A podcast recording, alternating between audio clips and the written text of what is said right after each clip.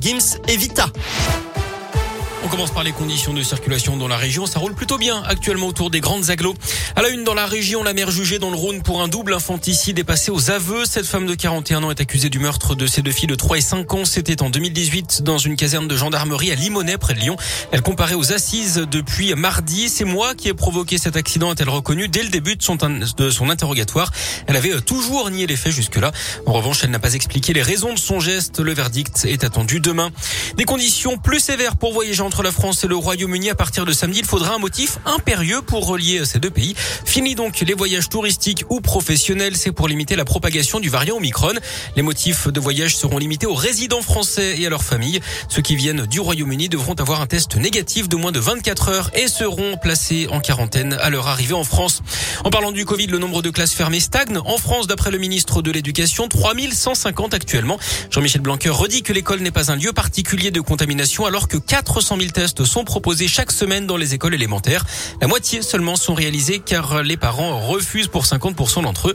Quant à l'idée de prolonger les vacances de Noël pour ralentir la contamination, c'est une hypothèse qui n'est pour l'instant pas privilégiée, dit-il. Autre chiffre dans l'actu, 110 000, c'est le nombre de faux passes sanitaires détectés par les autorités.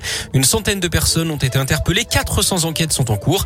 Ces interpellations visent à la fois des usagers des réseaux trafiquants avec parfois la complicité de médecins et d'infirmières d'après le ministre de l'Intérieur. Des condamnations à de la prison avec sursis et parfois de la prison ferme ont déjà été prononcées. La peine encourue peut aller jusqu'à 5 ans de détention. D'ailleurs, faut-il s'attendre à de nouvelles mesures sanitaires pour ces fêtes de fin d'année? Réponse demain avec la tenue d'un nouveau conseil de défense sanitaire. Bon courage si vous devez prendre le train demain pour aller fêter Noël en famille. Les négociations ont échoué hier avec les syndicats qui appellent à la grève. Comptez donc un TGV sur deux en moyenne dans la région. Les prévisions de trafic pour samedi et dimanche seront connues un peu plus tard.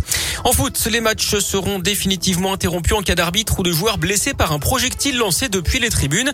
Décision ce matin du gouvernement après une réunion avec les représentants du foot français. Ça fait suite aux incidents, notamment lors de Lyon-Marseille. En cas d'incident dans un stade, une cellule de crise ne comprenant pas les présidents des clubs concerné devra se prononcer en 30 minutes maximum sur le sort de la rencontre. La vente et le port de bouteilles en plastique seront interdites dans les stades de foot au plus tard le 1er juillet 2022. Ça bouge à l'ASM. Le club a présenté son nouvel organigramme. Ce matin, Didier Retière a été nommé directeur du développement sportif. Ça passera euh, des jeunes au secteur professionnel en incluant la gestion des contrats des infrastructures et le recrutement. Par ailleurs, Aurélien Rougerie a lui été confirmé au poste de team manager.